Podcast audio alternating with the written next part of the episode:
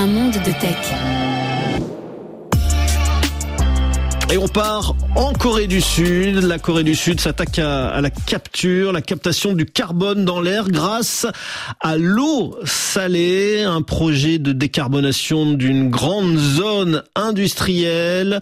Et lorsque ce projet sera, terminé, abouti, la, la Corée du Sud sera le seul pays au monde à utiliser cette technologie. On retrouve notre correspondant à Séoul, Celio Fioretti. Est-ce que vous pouvez d'abord nous expliquer comment fonctionne cette technologie?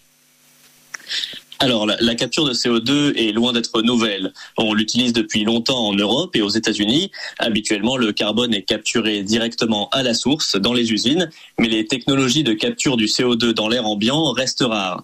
Le carbone, une fois capturé, est stocké pour être réutilisé dans diverses industries, pour faire du carburant ou même des boissons gazeuses. Mais tout cela a un coût. Le processus nécessite une quantité importante d'eau pour séparer le CO2 de l'air et le contenir.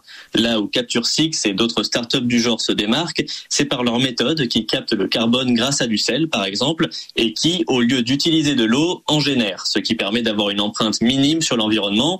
Et c'est justement pour cette raison que la Corée du Sud a souhaité s'associer au projet. Et donc, euh, précisément, c'est en quoi consiste-t-il?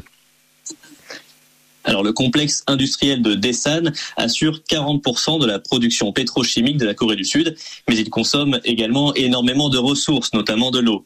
Les sécheresses de ces dernières années ont entraîné une grave pénurie et K-Water, le gestionnaire public d'eau, a lancé un projet de dessalement d'eau de mer pour alimenter les industriels. Capture Six, l'entreprise américaine, se charge de son côté de capturer une partie des 17 millions de tonnes de CO2 relâchées chaque année par la zone industrielle. L'eau salée utilisée par Keywater sera donc aussi utilisée pour capturer le carbone d'une pierre de coups. Comme cette nouvelle technologie permet aussi de produire de l'eau, le rendement de l'usine de dessalement en sera augmenté. Les deux entreprises expliquent par ailleurs pouvoir utiliser les résidus de sel et de carbone capturés pour produire des composés chimiques réutilisables dans l'industrie. Bon, ce projet semble révolutionnaire, mais il y a un piège forcément? Comme je le mentionnais, le centre industriel de Dessan produit près de 17 millions de tonnes de CO2 chaque année. Le futur projet de capture de carbone, lui, ne prévoit d'en capturer que 50 000 par an. On est bien loin du compte et ce n'est pas cette initiative qui va rendre la zone industrielle plus verte. Si la technologie de capture de CO2 est utile dans la lutte contre le réchauffement climatique, elle a d'importantes limites.